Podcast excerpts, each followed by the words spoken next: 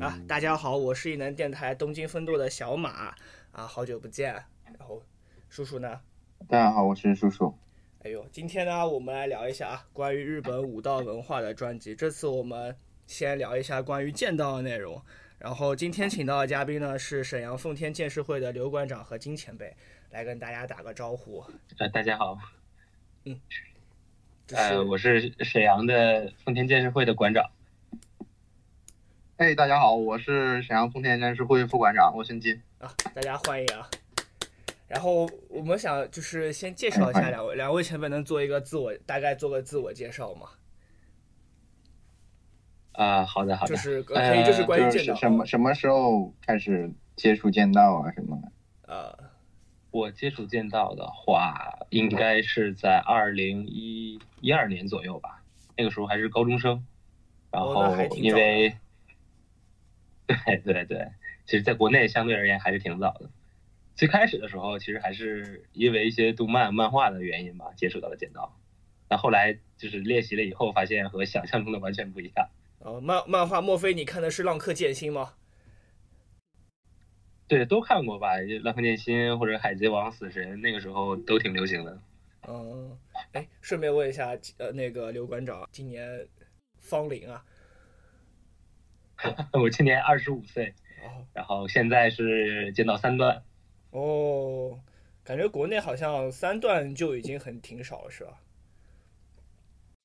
啊，还好吧，还好。最近这些年的话，三段和四段也蛮多的。哦，哇，那练了挺久。那现在这么算来，一二年现在有练了有八年了。对，差不多八年了。厉害，厉害，厉害。我因为我听我朋友，因为我朋友和你就是和你以前是在你们道馆嘛，然后听说馆长是练上段是吧？对对对，我这个啊，这个这个我们后面再嗯，这个我们后面再科普一下。那金前辈呢？哎，大家好，我我是金瑶，我这个是一五年开始练剑道的，现在是二段。哦，哪里好多？对，我练剑道就是我练剑道的原因，就要说吗？真的能说吗？啊，能说能说，不能说我们卡掉。啊，是吗？啊，我练剑道的原因就就比较特殊，就是就是当时吧，嗯，有个女朋友，然后然后女朋友就是跟女朋友分手了，女朋友找了一个练剑道的男生，我就觉得嗯，心里有点塞塞的。我想说，那那就那就。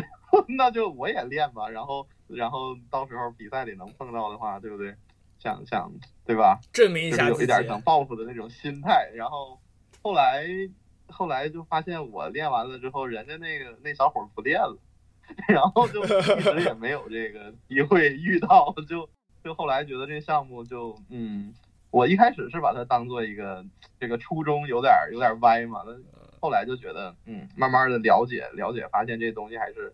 还是挺挺挺好的，挺吸引人的，然后就就就走入正轨了，就变成了一个正常人。其实我差不多，我开始时间其实差不多和金前辈差不多，开始时间差不多，都是这个时间段，一五年左右开始的。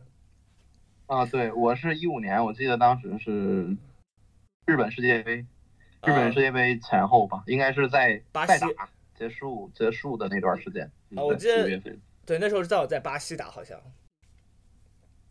那一届不不，那年在日本，在日本，哎，东京，对。哦，那在上一届，日本，在上一届，一三年是在巴西吗？嗯，对，那之前那个我还没练。我一五年的时候，我记得，因为什么记得记得特别清楚，就当时给给刘思源他们打电话嘛，就说这个，然后他们说他们在日本参加世界杯，我一听，呜，我说这这是不是就是很厉害嘛？就是怎么去？然后后来发现，就是他们只是去看热闹，并不是选手。没有没有，能能在现场看到组织内啊，看到他们打，其实还蛮厉害的。整个氛围不太一样。所以我记得特别清楚。对，所以记得特别清楚，是一五年的世界杯，然后当时，当时就是那个时间段才开始练。是，就是现在还我们我们其实的电台主要是做关于设计的嘛，然后因为我们东京这边可能会再做一些拓宽一下，想做一些关于东京的文化啊之类的这个东西嘛，然后。就是两位能不能介绍一下这个剑道大概是大概的起源，然后然后怎么又就又引入了中国？嗯，这个这么专业的话题就得刘馆长介绍了，我我就不是很对这种专业的东西不是很了解。对，呃，这个我也是一知半解，也不太那个，这个学术方面的话，也只是看过一点点。呃，简单给大家说一下吧。主要的话，剑术呃剑道的起源呢是源自呃日本剑术。日本剑术，特别是像北辰一刀流、直接影流这些，他们在日常练习中使用的一些护具。然后呢，在在那个二战后期吧，二战后期逐渐的形成了一个以这种护具，呃，以他们这些传统护具为基础的一个特殊的武道项目，保留了一些剑术里面的，就是动作啊和技术，但是又。嗯，增添了一些新的那些规则和礼法。其实，然后逐渐逐渐，呃呃呃，你说你说，没，没没关系没关系，你说。呃，逐渐逐渐，我听着呢，逐渐逐渐。嗯，其实剑道是不是更多？刘刘馆长是不是更多就是一刀流的东西？其实没有一些。如如果对日本剑术有些了解的话，可以发现现代剑道的一些技术动作更多的话，其实。很近似于之前古古流里面的一刀流啊，对，就是嗯，一刀流什么意思呢？一刀流什么意思？他是创始人的名字叫一刀流啊，我一直以为他就砍一刀，所以叫一刀流。这这的我也只是我也我也一直以为只有一把刀，所以才叫一刀流，是吧？你看大家理解都不同嘛。这这主要怪海贼王的里面一刀流、两刀流、三刀流。然后我之前做功课的时候查了一下，发现。它好像是说是起源于什么中国的春秋，然后到隋唐，然后传就是随着就中国的制刀技术的发展，然后传到日本，然后日本把这个就是等于发扬光大于日本吧。因为根据他们那些地形啊、那些条件啊，可能这种没有像中国这种平原这种大规模的这种这种用那种枪啊作战，基本上都是长矛武器作战，都基本上就是可能近身战啊，可能会用刀啊。之其实见到这个起源的话，还是日本。武术文化里面有一个叫武道化运动的这么一个过程，这其实可以理解为兴盛于日本，是吗？对，嗯，因为因为因为啥呀？因为在现代社会中或者近代社会中，这个武术它基本已经没有什么实际的用处了。对，因为热武器流行了以后，这个冷兵器啊，包括徒手项目，其实已经逐渐失去了原有的地位。然后为了保留这种文化呢和激进呢，就逐渐形成一个叫武道化的风气，比如从，呃日本古柔术里脱胎出来的柔道呀，或者是一些空手道这些，日本称为武道。我觉得剑道相对而言是比较在近年来啊，从这个武道当中慢慢变成了一个比较偏向于竞技体育的一个一个项目，就是可能年轻人比较偏向于这种竞技体育吧，我觉得就是会以胜负来。论这个成败，然后感觉好像跟以前的这种剑道好像比起来稍微有点不太一样，是吗？呃，这个其实也还好吧，因为人心求胜嘛，有这个比赛了，自然就会大家追求更快更强。呃，对，这个这个我就这个我就能说了，这个这个就是一般这个嗯学术性的方面还是要刘馆长来聊，就是但是这个竞技方面，我就我就比较喜欢这种东西，就因为剑道这个你是你怎么归类这个剑道，我们才能聊这个话题，因为现在普遍上大家所谓认知的剑道就是体育运动，就是体育竞技，嗯，就是你要怎么看它这个东西，对。就它其实现在已经并不是一个古武道项目了，它就是剑道泛指，就跟柔道一样。那柔道其实也就是体育竞技类项目，就跟击剑呢是什么的类似，它是这样的一个名称。因为剑道它也是现在的话，这个剑道它也不是原来的那个剑道，我们刚才聊过了，它都是二战以后就是化身成了体育运动嘛，它是大各大门派归类之后的一个一个就已经不是武术了，已经就是就是就是体育竞技类的项目。那体育类竞技项目肯定是要以胜负为主嘛，对不对？对对对，这个老一辈可能我这边有一些老一辈的日本老师就不太愿意，就是就特别觉得说把这个剑道归为一项运动，就会心里会特别的厌恶，觉得不行，我们这个是个武道，不是那种，因为有时候竞技体育嘛，有时候因为剑道也有固定的姿势嘛，有时候为了竞技体育，人的那个整个这个构架，这个是叫构架吧，中文，然后就会发生一些形变啊变化，然后一些老师就会觉得这是非常不对的。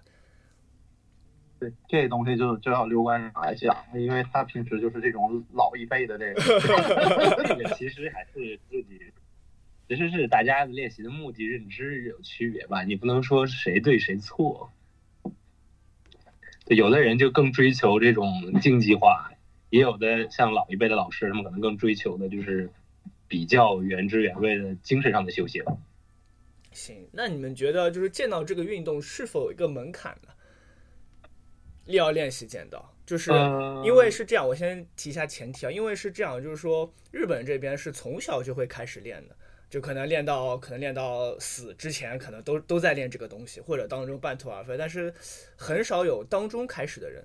但是我觉得像我们国内的话，基本上就是从可能大学吧，最早可能也就是高中，然后比较多的就是大学社团，然后慢慢到社会的人，就说这还是有一些区别。所以你们觉得就是见到这个运动，哎，比如说有些人觉得比较上年纪的，三四十岁啊，或者是三四十岁，或者就是那种觉得还有机会再练习见到这个运动吗？我觉得没有问题啊，就是，嗯，你看怎么看待这个东西，这个项目？嗯，这个项目其实门槛儿挺高的，它高的原因是你怎么理解，对吧？就是因为它它要着护具的互相击打嘛。其实不是身体上的。对对对对，你看你怎么理解这个项目？你就比如说我学拳击，我可能第一天就可以去操作这个东西，我可以感就是你比如说我学橄榄球，那我可能第一天我就可以跟人家玩到一起去，对吧？我学射箭，我只要教练跟我说十分钟，我就可以拿箭去射。就是你我就比如说我打篮球啊，我踢足球啊，这东西我都能马上就就就参与进去。但剑道可能不太行，就是你刚开始可能需要，就因为他要拿拿这个竹剑打到别人的身上，他刚开始的训练就是要正规化，就是要一是为了让你的动作就是非常的正规，二是就是为了防止你把对手打伤嘛，你要打准嘛，因为发现很多很多的训练其实是围绕的是是标准和正确，是为了不去伤害对手去做的一些练习，而并不是说。就是怎么样怎么样的去做这个东西，所以它其实门槛挺高的。就这个，因为很多人刚开始，嗯，因为很多人刚开始去做这个项目，就想，哎，我什么时候能能穿甲去真正的打？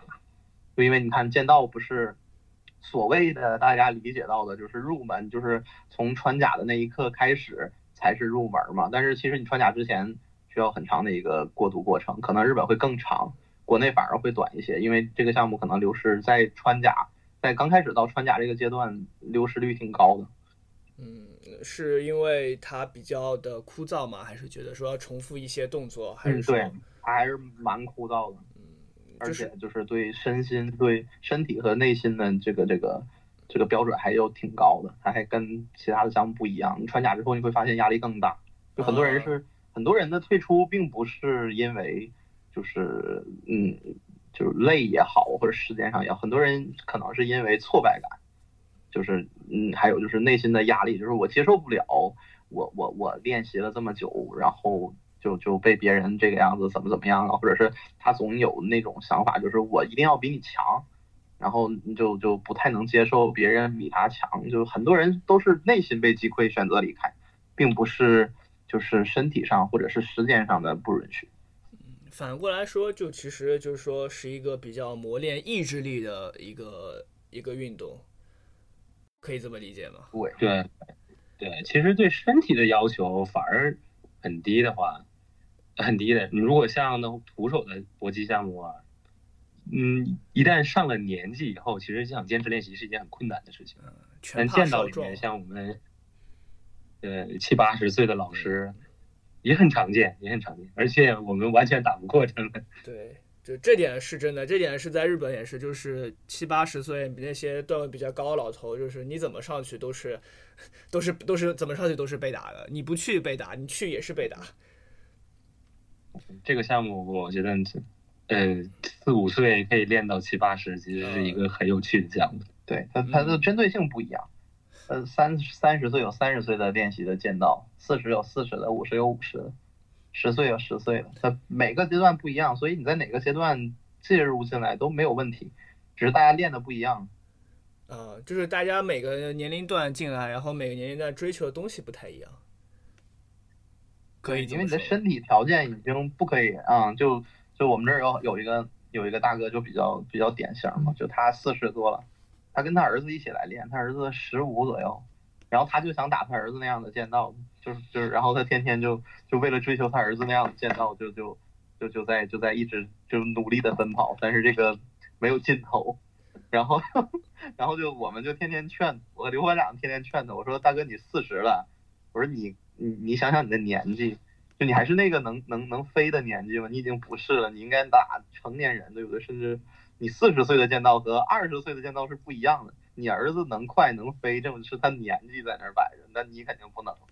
就但怎么说你也说不通，人家的想法就是那样，就我就就要那样。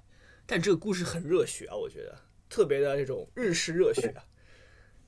虽然我是个虽然我是个中年人啊，呃是个中年人，但是我要我要打败我的儿子，这个故事特别热血。对，然后他就经常，我就跟他一起总说一句话，就。男人至死是少年，啊，这话是有道理的，这话是对的。我我承认，我承认，我的青春期也来了，我稍微稍微来的这么晚了一些。我的目标也是能打败一些什么大学生啊，发现，但后来真的发现，越是年轻，这个速度真的是快，有些就就是真的是到这个年纪反应不过来的速度。对，就从不光从剑道，从任何一个方面都一样。就有的时候你会发现你在那儿。就是年纪大了，确实看着别人打篮球也好，做什么跑步也好，你会发现确实身体素质跟不上。但是我觉得剑道唯一的好处就是啊，当中的好处就是说，呃，他不管什么年龄都有，不管每个就是每个段年龄可以修炼的东西，可以有追求的目标，都是不太一样。这点我觉得还是剑道当中比较难能可贵的东西，因为它不是单单只是属于年轻人的运动，或者老了就不行了，他老了反而就是更需要你花精力。花时间去想当中一些问题，可能你呃那个什么时段的剑圣曾经说过，到了八九十岁，身体不行了，要靠心去支撑这个身体。嗯，对，就是你看国内不是也有一句老话吗？就拳怕少壮，呃棍怕老狼。我们说大白天，就是刘馆长能不能介绍一下这个？当然还有人不知道，就剑道就是。对一个剑道这个认知，它到底是个什么样的运动呢？就是说，比如说它一个规则啊，一个大概得分点啊，一个大概的一个整体的一个框架介绍，因为还有可能会跟一些动漫里面会有一些搞不清楚啊之类的。刘馆长，你能大概说一下吗？啊，好的好的。那么剑道呢，其实是一种传统的日本武道项目，它会光脚在木地板上用。模拟真刀的竹剑来进行搏击的一个持械的项目，那么比较类似的话，包括在国内我们介绍很多时候我们会借用有些类似于击剑，然后剑道呢是，呃与剑不同的是呢，我们会限定只有四个有效的得分部位，分别是头、手、腹部和喉咙，那么主要是通过用竹剑去打击这四个部位来得分的一种。体育呃舞蹈项目，嗯，一场比赛大概时间。他打击的话，对他打击的话是需要什么？就是我我怎么怎么就是怎么对怎么样去打呢？就是这个有一定的要求。呃，比较剑道里面比较特殊的和其他一些呃舞道不同的是呢，我们会追求一个叫做气剑体一致的这么一个要求。那么在剑道打中的瞬间，不是说我们光打中就可以作为有效的一本，而是需要我们精神，呃和身姿体态，还有逐渐都要在合适的时机、合适的方式击中才可以。所以剑道里面，呃想拿到有效的一分，其实是非常难的一件事情。它不会像击剑一样每场得分那么高。嗯，就是可以说剑道几分？对，就是三局两胜，三局两三局两胜。我们小时候经常说的一句话：“一三把一个力”，就是谁先拿抢两分啊，对对对，我一我一直就对我一直就很好奇一件事，就是这气垫底质是是是，就究竟是什么什么地方规定的？就这个东西是从哪儿开始的？就是剑道刚开始就有这东西吗？还是说，就是后来它有一部分是借用了剑术里面的概念的，就是日本一些古流剑术里面的概念。然后比较特别的话，其实是剑道里面这个我们称作为踏足米库米亚西这个动作。嗯，就是这个在传统的剑术中是见不到的，没有人会这样往前跳跃的打击的。对这一点，其实我觉得还挺神奇。就这一点，就是要就是要正足啊，就是往前踩一步，这种用力踩一步，这种打击方式，其实在剑术当中是没有的。剑术基本上是以平移为主，就是这个我其实也自己也有好奇啊，为什么会突然要又用那种跳跃动作啊，然后去。去表达这个这个东西，因为我看他们很久以前练的剑道，就是也不是在木地板上，也是穿好像穿鞋子，好像在在练，就是慢慢慢慢的好像规范到要在木地板上面，然后要有这样一个正足的一个动作。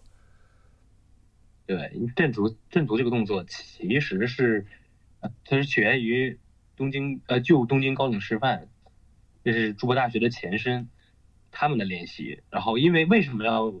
我们使用踏足这个动作呢，因为剑道更多强调舍身一击，啊，不畏惧对手的气势，不畏惧对手的在你放在面前的那根呃剑，然后呃抛弃一切，放弃所有，只为了追求了这一次打击的成功，才使用踏足这个动作。啊，原来是这样。呃，我因为我们管基本就有点破釜沉舟的意思。我们管至诚管嘛，然后就是在明治神宫里面，就是跟对它有一个标语叫做“不期生还”，这上面有一个毛笔字写的“不期生还”。我感觉讲的就是这样的一件事情，就是打击之后就是不求自己能活下来，但是就是那种舍身一击的那舍身一击的那种感觉。对对对，就有点。但你会发现，其实这个东西，这个东西很奇怪啊。这个东西你看。就是我们经常去打一些异种格斗，就是我就我就是因为我平时比较好玩嘛，我就喜欢做这些东西。就跟其他人交流，你会发现你用这种就是舍身忘死的精神去，你去跟他去去去去对弈的话，你会发现对手会很怕你。就是你越想死，就是我老子跟你拼啦，然后你会发现，嗯，对面就会被你的气势所吓到，就会后退。就反而它是一种怎么说，就是置。置之死地而后生。不要笑，不要笑，严肃点，严肃点。嗯，您说，您说的很对，对对对，就的确有这样的，有有这样的感觉。我感觉这个就是日本人当中所谓的那个叫做 “seme”，就是那种公式，可以这么理解吗？对，这个公式主要来，嗯，还是刘馆长来解释了，对他比较专业，对吧？讲讲 “seme”，这个我觉得在实际用的时候，你比较理解的比较深刻。对我我比较深刻啊，我那我说的就比较白话，就是对我理解的 C 门，我就经常给大家讲这个 C 门。我说 C 门这个东西，就你不要把它想的特别，就是因为现在就是大家都把这个东西想的非常玄学嘛，就说哎呀你得就是有好多就哎呀我说这句话要得罪人了，我就经常得罪人。我说就好多国内的老师就说你要有就跟学生在讲你要有 C 门，你要有 C 门，你要有 C 门，然后啊 C 门，然后大家就说那 C 门是什么呀？就是攻攻是什么呀？怎么攻啊？就这东西，然后我就我就我就说，我说我说白话一点，就说起来就没那么好听。但是我我个人觉得我很受用，就是就是我会经常，因为我们家养小猫小狗嘛，你会发现，就是就是特别是狗，就就是狗对你在狂吠的那个状态，我觉得就很 C 门，就是你看它叙事的那个状态，嗯。原来原来是这样，原来大家对这个就是这个攻，就是这个气势上面的这种感受，原来大家各有各的理解。对对对对对，我就老跟他们讲，我说你要是不觉得理解不了什么叫 s 门，你就去你去找一只狗，然后你去吓唬吓唬它，然后你就发现它它那个戒备的状态，然后它冲你吠叫的那个状态就很 s 门，就是你看它，你明知道就是你明它给你传递的信息就是它要攻击你了，但是其实。他并没有来攻击你，他用他的身体和他的这个语言，他不能叫语言对吧？用他的身体和他的声音，他给你传递的信息就是他要攻击你了，你会有恐惧的感觉，你会想我他会咬我吗？他他他他要过来了，但是他其实他本质他并没有过来。我说这个过程就很 s i m 就是说他在他在废的同时，他他是他是在啊，他是在他是在那个有气势的，就是攻你，但是呢，他并没有过来，就说明他是在忍耐，是不是？这也是剑道当中很重要的一点。对，我觉得这个其实我觉得还真的，嗯，这个形容就这个比喻真的蛮像剑刀的，因为 剑刀就是是得叫嘛，就打的时候大家得叫啊，对对对对对，这个我刚开始然后这个手要一直抖，然后手要一直抖，然后就就感觉很像那个那个那个那个小动物那个状态，就蛮像对，它特别像那个状态。这个我就给他们，一般我平时就这么讲。这个还挺那个什么，我刚开始的时候真的叫不出来，刚开始的时候发现，哎呀，这个要叫叫不出来。特别特别害羞，就是一个空旷的操场里面，一个道馆里面，然后所有人在看着你，你要把这个声音叫出来，好难好难。后来发现，你现只，要这个东西，嗯，后来发现，哦，大对家其实都这么喊。对对，后来发现所有人都这么喊的时候，好像其实也还好，自己这么喊喊也也也挺正常，也也不会觉得那种格格不入。然后这个应该就是对，器只要件你，不尴尬的话，尴尬的就是别人，是吧？呃这个就是器件体，这个就属于气嘛。叫的话，对，属于气的一部分。对让刘馆长来解释这一部分，对吧？一般的理解对于气进气的话，其实就是发声和精神上的一些精神上的那种状态也是气的一部分，对。嗯哈没哈没哈，对不对？非常明显的气。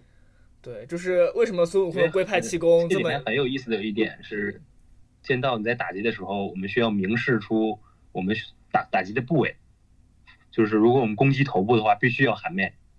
嗯这个如果你喊错了，那么这一一次攻击是无效的，即使你打中了，满足了其他的条件，但是你喊错了，这个规则中明确写这是无效的，一般。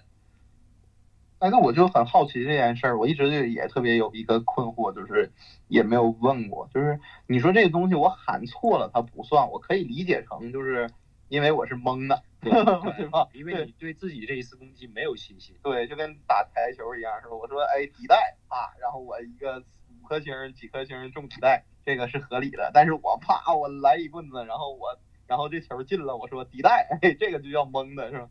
这个是吧，但我就一直很好奇，有很多人的契合的声音，就是你说他喊 man，，他也不喊闷，他就喊呀或者是啊，这种是不是也可以得分？那他不就属于是万金油吗？对吗？那我喊口袋，我也看喊啊呀，对不对？我喊豆，我也喊呀；我喊闷，我也喊呀；我喊 ski，我也喊呀，对不对？那这个样子是不是就是是一个盲区呢？是不是？其实是可以算作一个小技巧嘛。但基本上，因为我们从刚开始练的时候，就是你打每个部位就要喊每个部位的名字嘛，就一般很少会有那种，我我还是我还真的非常模糊的。对对对，会叫那种比较模糊，就一般只是两个人就是面对面站起来的时候，会叫会叫那种鸭或者是之类的东西。嗯，来叫鸭。那我真的在国内比赛见过有人有人对我在国内比赛是去年还是前年见过有人喊 o l i gay 的，是真的有。这个这个这个怎么算呢？这多长啊？这好长啊！这个怎么算？我也不知道怎么算呢。就就是就是那那你说这种能怎么算？就是大家也就一听一过就过去了嘛。他也他也他也不是一直喊，哦他就是像你说的，他刚开始就是呃哈基妹的那个状态，他喊了一声 o l i gay。呃，哈基妹就是开始的意思啊。然后对对对，就那个喊，哦就是开始的那个时候，我觉得喊什么鸭喊什么面啊，它是那个感觉这个身体是一个发呃那个发散的一个状态。好，奥利给这个给这个给字发不了长音，就是给。我也觉得不是很清楚有点有点泄力，不有点就是怎么说，对有点喊不出来那种感觉对，而且音特别长。对我音特别长，就是但是人家我也不能理解，这裁判可能也不能理解，大家都不能理解，但是就是他确实是真真清清楚楚的喊出了 l i gay 这这个声音。我觉得其实还挺神奇的，就是一般来说，就是你戴着口，就是戴着那个面具啊，就是你喊这个这些声音和你其实在外面听到的声音其实不一样，就别人听到你喊的声音和你自己发的声音可能不太一样的。你居然能很完整的听出他这个、应该是这个 l i gay，那说明这人的发音吐字还真还真真清楚啊。对，因为声声音还很大嘛，所以就是他明显不是说就是随机喊出来，他肯定是准备好，已经准备过，而且他也不是第一次喊，要不然我觉得他也是不太能喊的那么那么清楚。所以哦，对，我们再继续说一下，就是 明代上面也是奥利给搞笑的。啊，就是我们这边科普一下，就是你戴的护具上面会有一个，下面会有一个那个叫做那个中文叫什么？叫叫明代，明代啊，对，叫明代，就是写你名字的代代叫明代，它会挂在你的就是两两两腿之间的这个位置，这上面就表达一下你的你叫谁，你来自哪，大概就是这个意思。然后我们问一下刘馆长，就是这个剑道啊，就是说它有。哪几种形式？因为剑术当中它有很多那种那个就是构架姿势嘛，拳击就是两个手在脸这边，就就是这样的东西叫构架嘛。那剑道有也有很多种这种构架，或者说包括也有很多这个一刀流，好像还有二刀流，是不是？还有上段。然后我们要请那个刘馆长来介绍介绍。呃，其实见到这些我们叫做卡麦的构架呢，就都是来自于传统剑术的。但是因为这个规则的限定和这种打击形式呢，最后留存下来的可能只剩下三种，分别是中段、上段和二刀流这三种。那么中段应该是所有练习者中最多，大概可能有九成九的人都使用的是中段。这是一种比较攻守兼备、比较嗯万金油的吧，我可以说万金油的一种。架构，我觉得可能是中段老师比较多。中段是中段是你你两手放在腰的中间，然后剑往前，对的一个样子。因为剑在你自己身前，所以都非常强的防御能力。呃，那上段呢？呃，上段呢是把双手同时举起来，放弃了防守，把把自己的有效打击部位，像口贴我们的小手和刺喉的部位都暴露给对手。这种时候就是一种追求攻击而放弃防守的一种架构了，因为上段练的人就比较稀少。嗯，因为上段的攻击面会相对而言比中段的攻击面更广。呃，对，可以这么理解。那最后一个还有个二刀流，对，这个就是这个就是剑道界中的珍稀动物了。但其实我认识的很多人的话，其实。还非常喜欢二刀流因为他们可能会觉得这个东西更帅一点。嗯，二刀流，二刀流这个起源的话，一部分说是宫本武藏，那其实很多日本古流剑术里面都有二刀流这个存在了。嗯，二刀流就是一一一个一把长刀和一把短刀是吧？对对，一手持长刀，一手持短刀。你有没有见过三刀流？剑道里面应该是没有，这个应该。对，这个三刀流应该大多数情况下只能存在于漫漫画之中啊，动画之中，比如嘴巴当中 咬一把。对。但其实发现，如果你真的要把足剑的话，其实还蛮臭的。嗯，练习者一般看到三刀流可能受不太就不太受得了，因为确实很臭。是是是是是。所以就是你们觉得就是。剑道对于它这个现代社会意义在于哪里呢？嗯，比较像我之前已经说的，对，因为现代武道运动已经不追求这个杀敌和制胜的这些目标了。那么，更多的除了强身健体这个非常简单的理解以外，更多的是追求人的一个精神的修行。像全日本剑道联盟对于剑道的定义，就是通过修行。剑的礼节和礼法，来完善人格的一个修行之路。嗯，这个部分是不是有借有有借鉴到武士道这个精神？呃，仁义礼智信。没有，就是日本有很多道嘛，什么花道啊、茶道，对，都是讲的这个道，其实是和道有关。就是术和道，可能和道道家也有关系吧，就是。呃，因为我其实就是通过。坚持啊，或者是长期修行一某一种项目，来完善自己的人格和性格这些，精神层面的修行。那る活动。哎，你们觉得就是剑道和，因为现在欧洲那边比较，因为中国嘛，比较就是大家其实，我觉得中国还是比较并挺包容并进的，因为不但有日本的剑道，还有包括欧洲传过来的，当然中国自己也有自己的剑道，只是相对而言，据我所知，就是还没有成一个特别完善的体系。但是比较多的是像是日本比较完善的这种呃剑道体系，包括欧洲那些 HIMA 那个冰击，这个好像也有，他们也有专门的这种比赛。你觉得这种这种啊，包括还有那个奥运会项目击剑啊，你觉得这个？但是民间的话，好像还是以剑呃剑道和如果比较的话，就是剑道和黑马嘛。你们觉得这两个有什么不一样吗？它不一样还挺多的。就是你这个你这个问题，我就前两天刚跟一个好像是鞍山的练习黑马的人有交流过这个问题，因为我对这个东西在之前不是很了解，我就一直很好奇的，我问了他一些问题，也得到了一些解释。我觉得黑马这个东西。现在来讲还是比较完善的，在规则上来讲至少比较完善。嗯，但当时我还有一定的误解，就像现在很多其实国内的人都对这个东西有一定的误解，有好多的就是互相练武之人嘛，都号称就是自命为习武之人，就大家就互相谁也不服谁，就是总想就是哎呀你这个东西我就不不太行，就就是要不就你这东西你不太行，就大家都这样。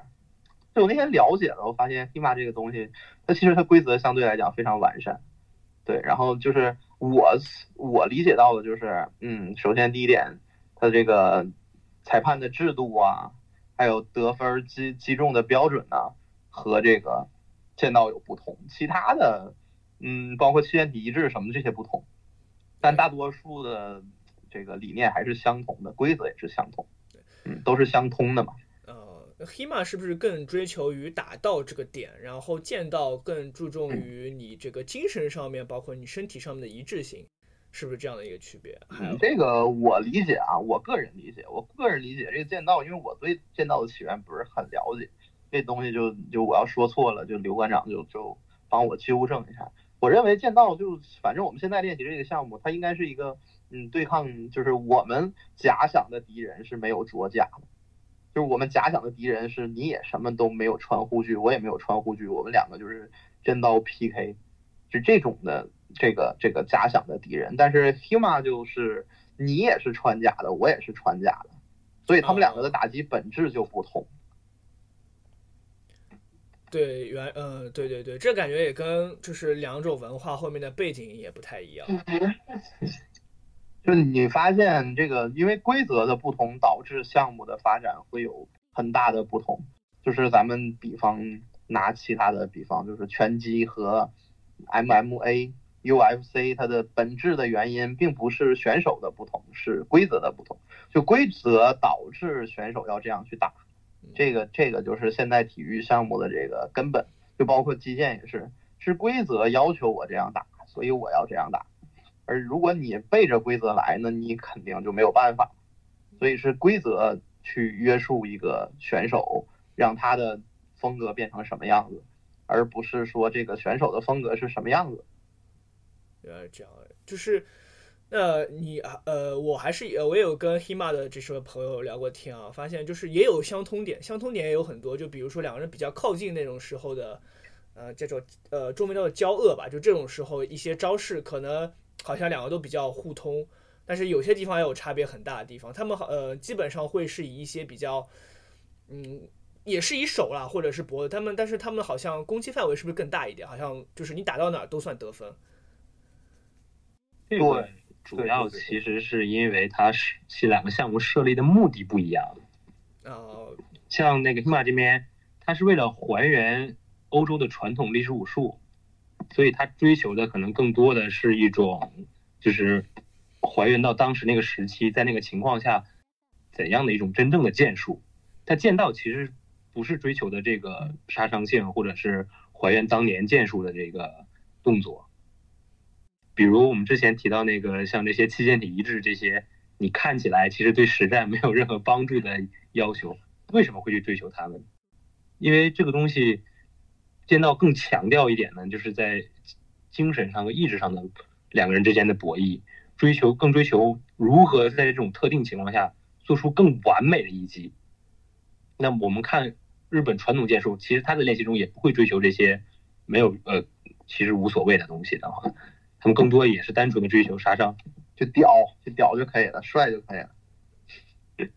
嗯，可以这么理解。我们现在聊的比较这个话话题也比较高深。那有没有说有没有这种欢乐剑道、愉快的剑道？有没有？就是说，比如说有人想学，感觉刚开始听到这种剑道啊很难，门槛很高。有没有一些比较欢乐的剑道，或者就是相对而言会比较让大家比较好理解这项运动的，或者说可以让他大家更有兴趣去这个运动，去参加这个运动的。就我觉得这个运动之所以是小众项目，就因为它这个东西导致的。就你想想，咱们讲 Huma 是多少分？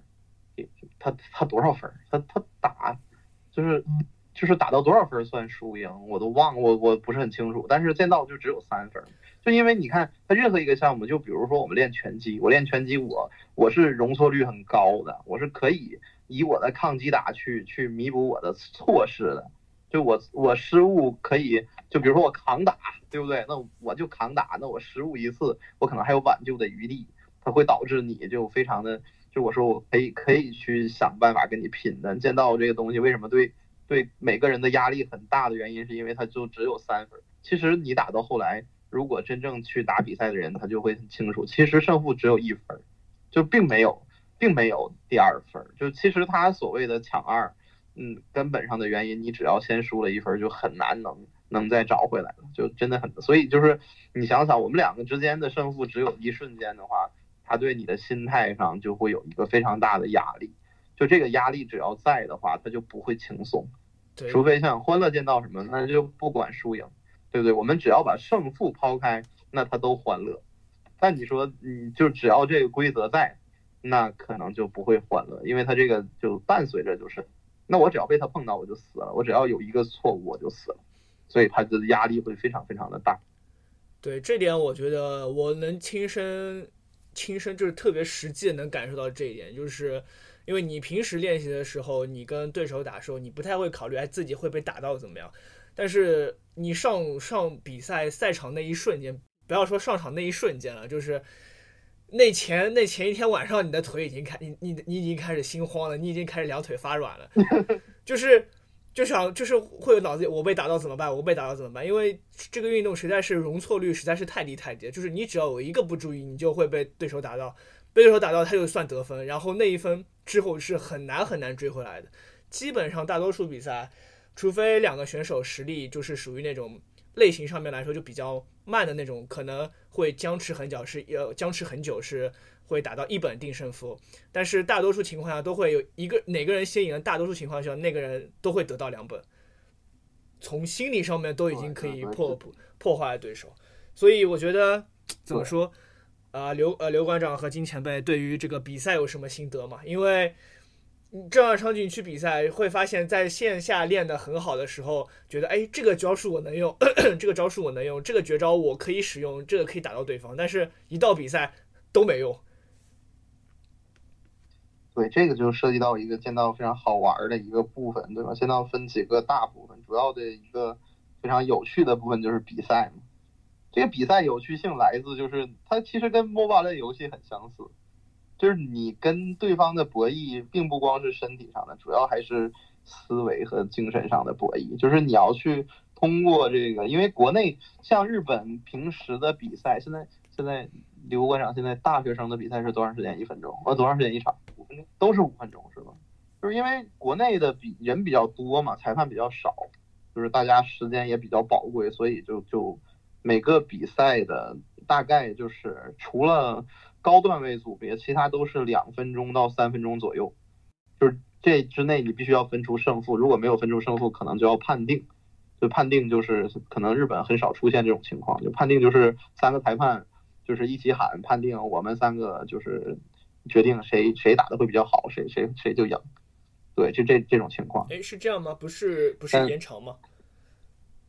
啊，不是不是不是，像像像日本来讲，就是一般都是必须要决出胜负嘛，就是打到最后就一一本一本胜负。但是国内的话，就是低段位组别就就没有，因为时间不够嘛，因为人太多。你像日本的比赛就比较比较的专项，就比如说像理工大学，那就只有理工大学生可以参加。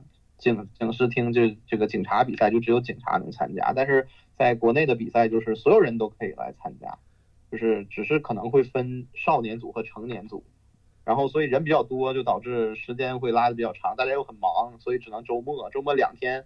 那那你这样打的话，就是就如果要是一本胜负的话，就很多就打不完，这比赛可能就打不完。所以我们国内的特色就是低段位组别会分，就是裁判觉得谁赢，最后你两分钟之内或者三分钟之内必须分胜负，如果分不出胜负，那就裁判决定谁赢。就裁判会以多方面去考量，比如说这个人体态、身姿，或者是这个人是不是就是会，就是他会有一个整体的考量，会觉得谁会赢，然后三个裁判一起一起聚齐，这样去去做。呃，这样，那你们觉得在国内的训练和日本那些训练会有什么不一样吗？就训练方式上面？那这个 这个这个，我觉得就跟国内的乒乓球和日本的乒乓球有什么不同？这个很大差别，就是。就对于我们来讲，日本的训练就是比较残酷，因为在两个地区的发展程度不一样嘛。像日本这边是不单是中祖国，其实也是发展了几十年的时间了。那国内的话，可能是要从两千年左右才正式有本土练习者出现的。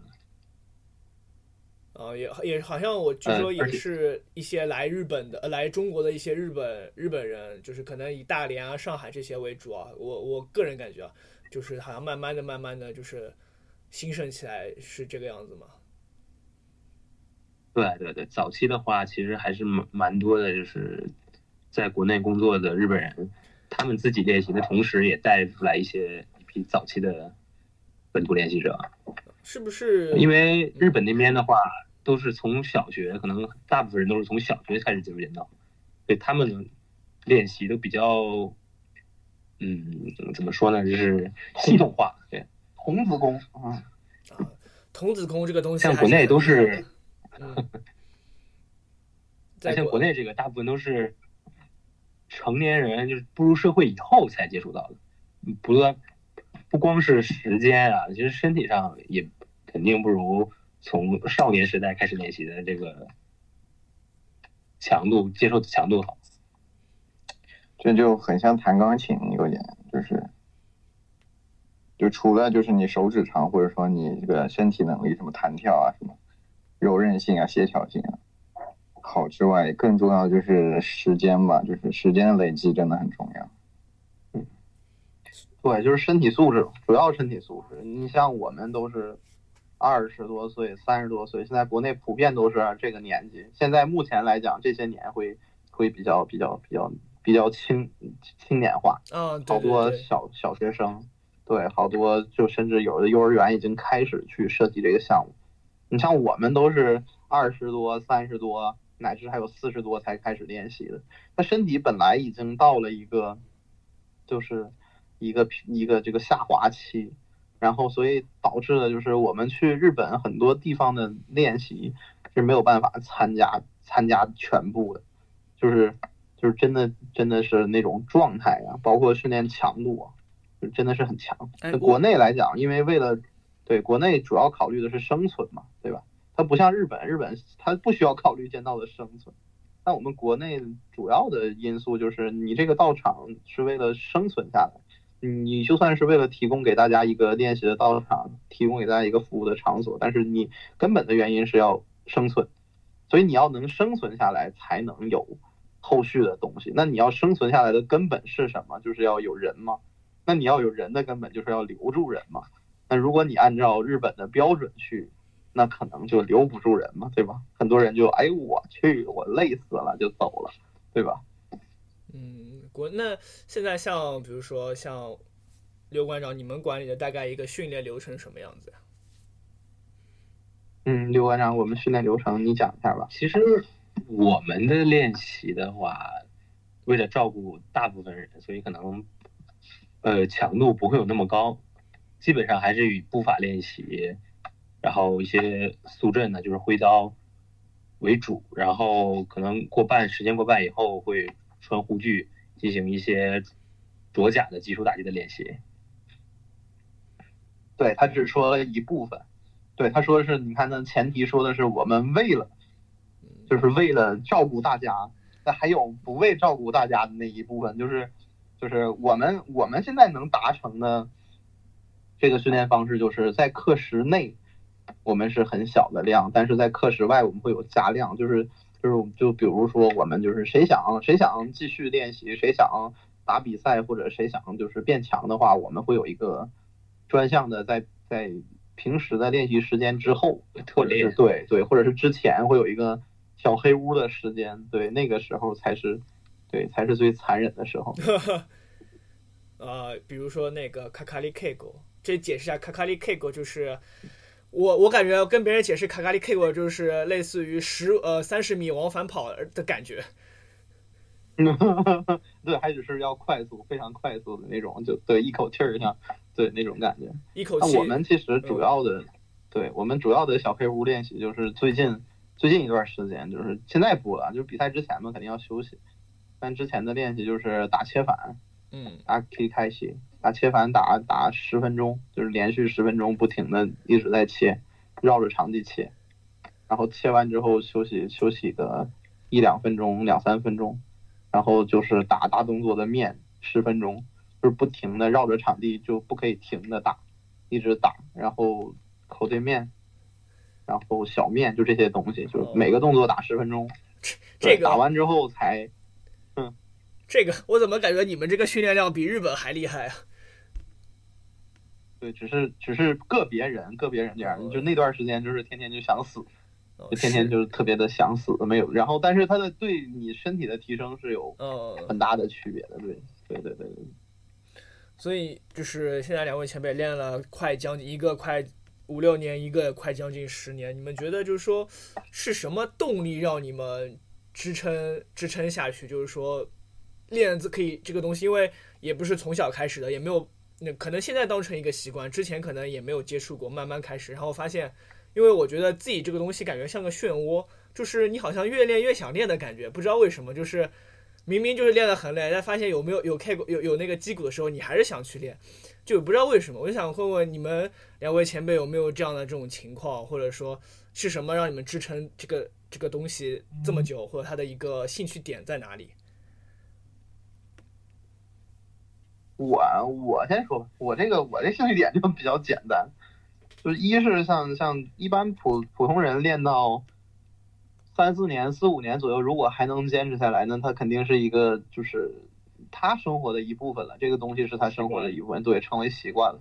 就他跟跑步啊、跟打篮球已经没有任何区别了，只是说每个人的爱好不同嘛。你喜欢跑步，你喜欢打篮球，我喜欢打剑道，就这个东西，它是生活一部分。然后还有一部分就是。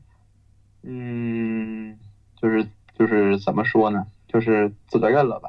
就是因为大家确实国内的练习条件会比较差，就是你选择的选择的这个地方比较少，很多的城市可能只有一个道场，你都没有就是其他的选择，所以就是责任就是一旦我们黄了，我们没了，那可能大家就这这这这些所有这些想练习的人，可能就没有地方练了。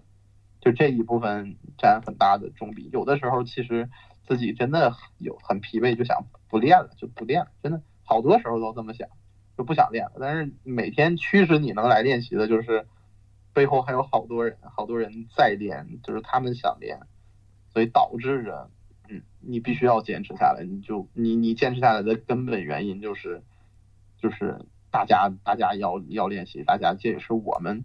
我们当时监管的主要的初衷，就是因为大家想联系，对，大家需要一个这样的地方。啊，听得我好感动啊！哎呀，刘馆长呢？嗯，我的话，其实如果不包含刚才金老师说那几点的话，我觉得它更多可能是我人生的一个追求吧。嗯，因为。在现代这个社会里面，大家其实都被生活压得有点喘不过来气。每天这像国内最近比较流行的“九九六”这种模式，人总想总是需要给自己找一个除了工作、家庭之外的一个地方，去追寻一些东西吧。就是用比较现在流行的一句话，就是如果没有梦想的话，那跟咸鱼有什么分别？所以我觉得剑道就是我的一个梦想。所以你觉得就是练习剑道之后，你觉得对你们生活有什么样的影响吗？有什么改变吗？就是好坏都可以，有没有什么样的影响？你觉得？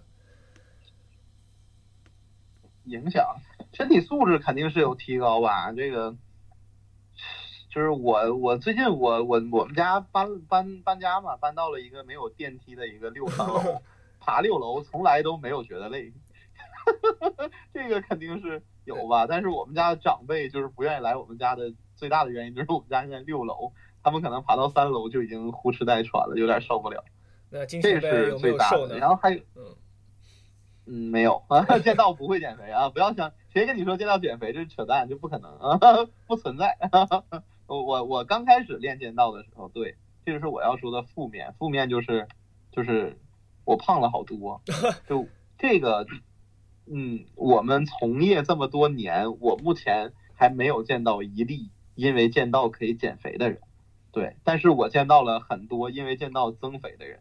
对，就比如说我，我刚开始练剑道的时候一百三十斤左右，我现在我这段时间减了十斤，我之前最胖的时候应该是二八一百一二九一百八十斤，对，我从一百三长到了一百八，那那那这不是剑道场上最恐怖的灵活的小胖子吗？就是冲撞能力无敌啊！我那个时候就就对身体的就身体的伤就伤病会很多，啊，就，就是比如说膝盖，对，比如说这个这个跟腱，就还有比如说就很多地方就是因为你的身体负荷变大了，所以就就伴随的肯定是受伤。所以现在减肥一是为了健康，对吧？因为去年检查出了中度脂肪肝儿，但我觉得这东西可能现在社会基本上十个有九个都是脂呃就是肪肝。年年龄到位了，参加第二道。场，你肯定能瘦。对对，所以说就是因为为了身体健康，还有就是年纪大了，这还有一点就是身体，这个身体确实嗯负荷有点大，这你练习量越大，对你的负荷越大，所以就只能强迫自己减肥吧，没办法，就减肥确实挺难。是是是挺难，这点我承认。哎呦，那没事，多打几组切反嘛，十分钟切反，每天打一组肯定能瘦还是不能瘦，主要还是要控制饮食。啊！对，像刘馆长说的，对不对？对，吃完就是练完剑之后要吃饭，这点就肯 是吧？这点你就听刘馆长讲吧。这个我得澄清一下啊，不是因为运动减不了肥，而是因为，嗯自自从你开始练剑道，你会认识很多很多新朋友，然后每一次练习完呢，大家都会一起出去吃夜宵啊，出去组团聚会呀、就导致你，哎呀，控制不住自己的体重了。嗯，好像 这个我其实是我觉得，因为我，呃，我高中那个时候吧，其实朋友也不是很多，但是我现在可能练了快十年了。我只要去国内，基本上任何一个城市，只要有道场的话，都会有我认识的朋友和熟人，我们都可以在一起打打剑呀、吃吃饭、喝喝酒什么的。我觉得这个是社交的因素，也是占剑道里面很大的一个比重。天下剑友皆朋友嘛。对对对。其实我觉得像这个俗话说得好，剑爱交织，打一场剑，大家就是能知道能不能成为朋友。从大家这个打剑的风格上面就可以，就有些事情就不需多说，从打剑当中就可以知道对方是什么样的人了。我觉得，我觉得是这样。确实，确实，确实，就这个剑道的风格和，就是剑道和人生确实挺像。就这个人的打剑风格可以完全，就是没有办法隐藏他的性格，他的性格跟打剑风格肯定是一致的。对，你看阿豪他就喜欢狗啊，提呃，这个插播一下，这个阿豪是我们的共同朋友，他就喜欢狗，他喜欢从头狗到尾。对，对，阿豪同学每次比赛前都要跟我吐槽说又拉肚子了。呃，之前带他参加比赛，他也是，他也跟我说，哎呀，他第一天晚上没有睡好，没有睡好，他有狗，但是奈何他年轻，身体素质好啊。嗯他这种状态就属于是赛前甩锅，就是国内我不知道日本什么样，但是国内非常流行的一种，就是在比赛之前刚开始开幕式的时候，大家认识的朋友会互相交流身上的伤痛，就比如说啊，我就没有伤，你没有伤，你都没办法跟人聊天儿，你知道吗不好？意思去比赛。对，人家就说，哎呀，我最近这个跟腱呐，然后这个就，哎呀，我最近这个手腕啊，然后这个，哎呀，我这个肋骨啊，这个就，然后你就必须得有点病，对，然后你会发现他们上场就就就真的，我跟你拼啦，就那种状态，就其实他妈他也没病，呃，对，就然后下来如果输了就是，哎呀，我这儿有受伤，所以没办法，然后赢了就是，对吧？就就哎呀，我受伤了，没我是是你让着我是怎么样，对不对？就是这种，就前面的道路和后面的道路都已经铺好了，是随便怎么说都可以。对对对对对，这社交剑道，对不对？就是大家先聊病。然后原来是这样，学习学习，以后以后回国看来这个得得。不过练久了的确是，这就是身上小痛总归会是有的，就是真的练多的人，小练怡情，大练还是会伤身的。任何的运动都是，任何运动你只要走到专业这一方面，带给你的就不是正面的东西，负面东西肯定随之也来了。所以好像就是是不是下礼拜马上又要比赛了？对对对，下周啊，这周五其实这周五就开始了，是有一个国内的话目前最大的一个比赛。嗯，啊，我感觉这点不得不感谢国家这个疫情控制这么好。现在日本今年所有的比赛，高中生比赛、选手权比赛，就是所有的比赛，除了审查之外，所有的比赛都取消了。嗯，确实，国内现在这个疫情控制方面还是很厉害的。对啊，羡慕就是大家也都没有想到，对，大家也没有想到今年这个这么难过，就包括很多道场都没有办法正常的营业，也是，就包括很多更可怜的，就是去年过年之前刚装修好的道场，然后就面临了这一整年的停业，真的是大家都不好过。这一点也不得不说一下，国内的剑道环境的确是这个运动相对来说吧，可能现在练习的人数是越来越多，或者是偏年轻化，但是总体来说，它是一个比较算是小众的运动吧。然后，呃，因为日本这边它属于日本的传统的一些武道嘛，可能还会有一些政府的支持什么，感觉国内还是得靠大家自己的一个怎么说呢，就是各方面吧，我觉得其实还都挺不容易的。对，就是大家其实都挺不容易的，能坚持到今天也是因为有那些各地区都有一些非常热爱这个项目，就就敢于和勇于为这个项目献身的人吧。嗯，这个也是导致我们今天能走到今天，能越来越好的这个根本。对，也其实挺感谢一些前辈啊，然后为我们这些后辈铺路啊，然后包括对我们这些不懂的，就是可能大家在国内并没有很了解剑道这个运动的。这个一些人在做一些科普啊之类的。那两位，两位有没有有没有未来的一个目标啊，或者是一个会不会有一个之后想做到的一些事儿啊？就在剑道方面，目标目标目标就是希望能五运长久吧，就是能一直练下去，就是不要被伤病所困扰。然后最大的目标就是练到一百四。金金馆长这个目标好，peace and love 啊！我以为哦，金金前辈好像已经是国家队了，是吧？那个呃，预选对吧？还预选还是在预选？预选。哎，这个是怎么选的？我感觉我看着我也好想来选一选啊。这个是有一个什么要求啊？或者是要求倒是没有什么吧？硬性要求可能就是二段二段或以上。然后你要，你就是只有这个要求，别的没有什么要求。然后通过你每年在国内各种大小比赛的比赛成绩来决定积分。对，其实我挺推荐大家去报这个东西的，因为这个东西它它没有，它对你没有任何的坏处，对吧？那你报上它就是就是它它反而就会有好处。第最大的好处就是。它因为它会激励你去参加比赛嘛，各场各个地区的比赛，它有一个积分制度，就是你前二十名的话，它会返那个就是它会给你返利，就比如说你参加比赛需要四百块钱，如果你是积分就是国家队前二十的积分选手的话，他会给你返回百分之五十，就他至少会给你返二百块钱回来。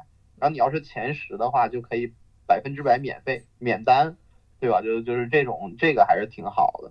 就拿就是搏一搏嘛，对吗？那你觉得今晚你觉得就是比赛当中有什么心得吗？心得呀，心得就是耿直的人赢不了。呃，是说，呃，这个耿直怎么理解呢？就是那种莽撞的人，还是说，嗯，说没有想太多的人？是这个。这个我理解的话，练习需要你非常耿直，但是比赛如果你还是很耿直，那么你注定就没有办法会被人淘汰。就是剑道，我一直认为需要两个心态，需要两个自己，一个就是平时不需要有任何的东西，就是非常单纯纯粹的耿直，就是我就是要练习，我就是要怎么样去做，我就是要认真去做这个练习，而不是就很多人会把击鼓和比赛混淆。这个我不知道日本有没有，但是国内绝大多数的练习者都是这样，就他认为击鼓就是比赛，他认为比赛就是击鼓，所以他的这个这个提升会会会有一定的阻碍。但其实比赛和击鼓是本质上完全不同的东西，比赛是要分输赢的。嗯，您说。但是如果你在击鼓，就打个比方，如果你有一些东西或有一些想法，你不在击鼓当中去实现，那你在比赛的时候怎么去运用呢？因为我个人的感受就是，因为如果你到了赛场上面，你能发挥击鼓的百分之，就是平时练习百分之五十的能力，就已经是非常好了。有一些动作或者有些想法，但是事实上，如果如果你在平时的击鼓当中，如果你不去做的话，那怎么能在比赛当中，就是说把它发挥出来呢？还是说只是心态上的？这个，嗯，你说这个其实你是正向的证明了他这个例子。就打个小比方的话，就是在比赛中，你绝对不会用你不熟悉的哇咋，就是我们说的技巧。对对对，绝对不应该去用这些，就是你风险很大，但你又不熟悉的技巧，因为你比赛的目的只有一个，就是为了赢。嗯。但是在平时击鼓的时候呢，为了提升自己，你就一定要去勇于尝试那些你现在还不熟练、你还没有掌握的技术。嗯，是是是是是，对，还有最大的问题吧，最大的我觉得我的理解，我对比赛我，因为我个人觉得我打比赛打的还挺多的，就是状态不同。嗯，如果你在正常的练习里没有去做一些就是常规的练习，比如说耿直的练习，我所谓的耿直就是，啊，你要去尝试你想尝试的东西，以这种。正确的姿势不是比赛的姿势去尝试，就是以这种不怕输的心态、放下的心态去尝试，去反复的练习，然后你才能在比赛里去去去使用这种东西。还有就是比赛的状态就是勾心斗角、尔虞我诈，就没有没有你就不能耿直，就真的是嗯，因为你我理解的比赛，我个人理解的比赛就是嗯。它分这种情况，就是比赛一般就只有胜负嘛。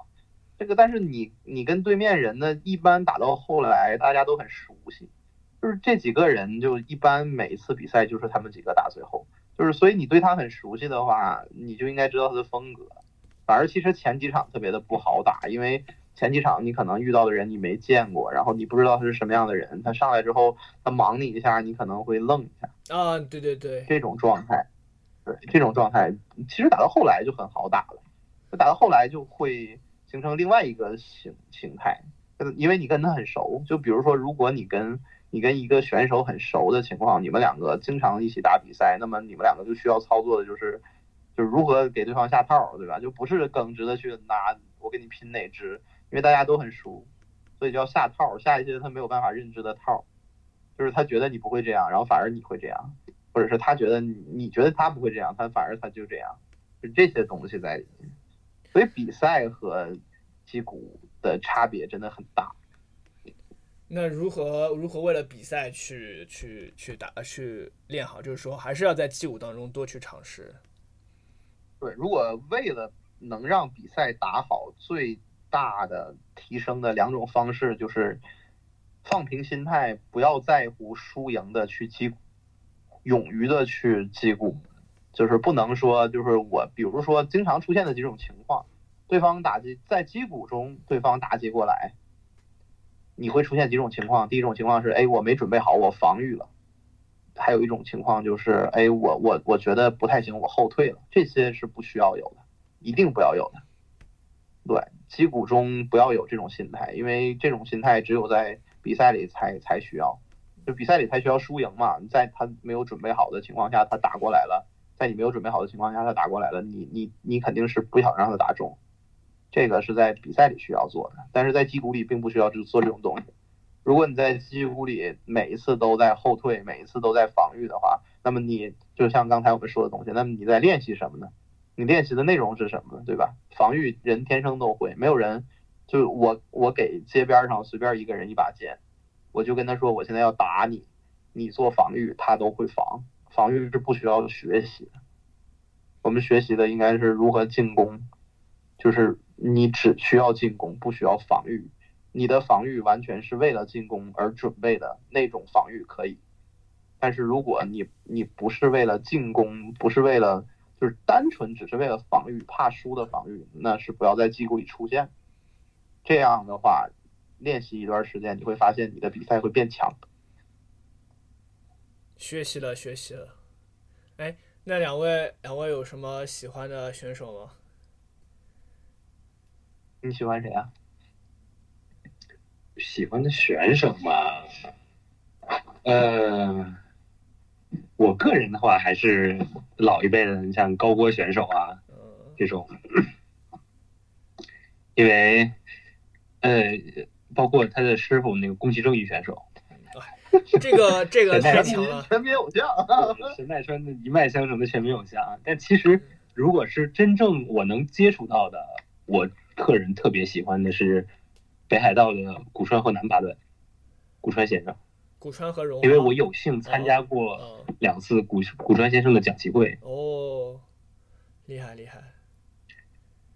对，不像其他的选手，其实我只是在电视里看过，对，看过或者在场下见过他。呃，我跟古川先生就是练呃一起上他的那个讲习会的时候，我印象特别深的是。他其实已经是五六十岁的年纪了，更大吧？范范十八段了，那更大吧？他年纪应该更大。嗯，但是他打剑风格非常的刚猛正面，不像呃有一些那个八段的话，他们可能会追求一些技术上的压制你或者其他。古川先生从来不是，他如果你打了他一个面，他一定要以最正、最快、最强的面回应回来，就钢枪。正面钢枪，中门钢，寒冷的地方的人就比较。我就没有什么喜欢的选手，我很少看比赛，我我一般都是自学。我就比较喜欢国内的几个选手吧，就因为国内经常见嘛。我像像刚才刘馆长就比较，我们这种就比较接地气，是不是？国内的这些玩的比较好的一些选手，打的比较好的，什么就比如说吕俊杰这种，就是非常的，这个人就非常的。就是咱们的对对，怎么说呢？是溧阳剑道的馆长，对，现在溧阳馆的馆长，就他就非常的，哎呀，怎么形容？就是他就是一个武道人嘛，他就是一个剑道白痴，就是白痴。什么南京的吴星星啊，这种都是剑道白痴，就是天天脑子里只有剑道，没有任何东西，对，非常纯粹，纯粹，纯粹。他的练习你就可以看着，对，非常的纯粹，对，就他的脑子里没有任何东西，就是只有剑道，只有剑道，没有生意。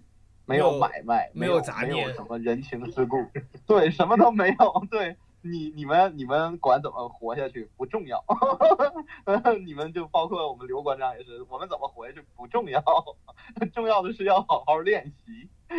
真的是这种人，现在嗯，就这些我还是比较敬佩的，从内心里敬佩。这些反而在中国就是这样，还真的就是像这样，现在比较信息或者是怎么说时代发展的一个阶段。像这样人还真的是挺少的，就不考虑其他，纯粹就是为了某一个东西。对对对，就是这点，就我觉得，就是中国的剑道发展到现在，完全取决于这种人的坚持。就嗯，坚持的根本主要还是财力上的坚持嘛。你说，就包括你想做成一个项目，首先肯定要用钱嘛，但是人家。人家可以做到这种不为钱财去做这个东西，那证明首先第一点他肯定很有钱，对吧？这个是一定的，对吧？他他能说我不在乎钱，那他肯定很有钱。所以，但你说有钱人能做到这么纯粹的去为武道项目去做某些，或者是去钻进去做这个东西，我我一直都我觉得很佩服。就是他可能会有更好的生活，他可以过更好的，他可以有更好的这种。就包括我们现在所谓的国内的认知也好，就是这些东西，对吧？有钱人应该应该怎么样？那他们都没有，他们还是纯粹的去做这个，非常辛苦，非常就是练习也非常辛苦，就包括任何一个方面都都是非常辛苦的。但是他能坚持下来，真的很棒。我觉得，就我经常跟他们说一句话，就是我要是有你那个，就是。这个这个这个，我要是有你这个可能身家或者怎么样的话，我早进去了。啊，那我们最后问一下，就是，呃，就是最后我们收尾结束，问一下，就是说，现在聊了这么多，可能有人会对这个剑道这个运动或者会感兴趣，就是说，大概他会需要的一个费用，比如说一年的费用啊，或者是护具的费用，或者是入门刚开始一个费用会在一个什么价位呢？这个各个地区都不同吧，我觉得每个地区，你像正常国内大一点的城市，选择反正很多，但是。嗯，最贵的肯定都是在上海，上海普遍的消费都很贵。然后其他的其次，反而北京、深圳、广州都有很廉价的道场，他们好像都不是很贵，是吧？对对，上海的消费水平对上海消费水平确实很高。上海一般平均练剑道一年都要一万左右，对，这就是就是学费。一般的地区的话，基本上月练习成本也就是在三四百元左右吧。对，然后我们沈阳地区是我们是六百一个月，所以就各个地区应该标准都是在这个左右，只是上海偏贵，其他地区都是差不多。然后成本的话，其实就是一套衣服、一把剑，最后加上一套护具。对，护具这个东西就很，嗯，选择空间比较大了，对吧？这个这个因为。多少钱都有，对吧？就跟就这个就任何一个项目都一样，对，买手表、买买汽车。嗯，最入门好像如果是一刀一刀一一套衣服，然后加护具，可能四五千好像应该可以搞。如果刚开始入门的话，四五千应该可以哈。嗯，没有问题。如果你要追求的话，就是只是练习的话，我觉得四五千应该就一点问题都没有了，完全可以。比较高档，其实。对对对，完全就不用了，对，可以的，没有问题。嗯，但有的地区就是像说，还是嗯，有的地区可能它的，嗯，成本就偏贵，就是上海、北京，但北京有些道场就很便宜，嗯，有些道场也很贵，就比如说他开在三里屯附近，我们 一年的房租成本就很高，对吧？